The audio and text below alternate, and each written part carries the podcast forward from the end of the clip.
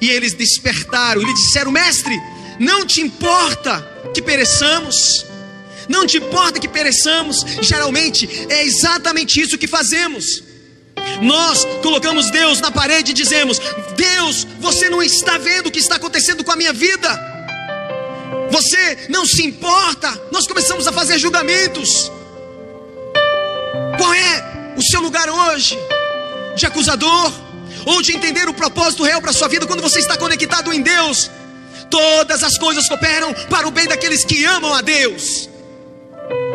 Versículo 39 diz: E ele, despertando, repreendeu o vento e disse ao mar: Acalma-te e mudece. O vento se aquietou e fez-se grande bonança. A partir de agora eu quero que você entenda uma coisa: grave bem no seu coração. Não deixe o inimigo roubar essa semente que está entrando na terra do seu coração agora.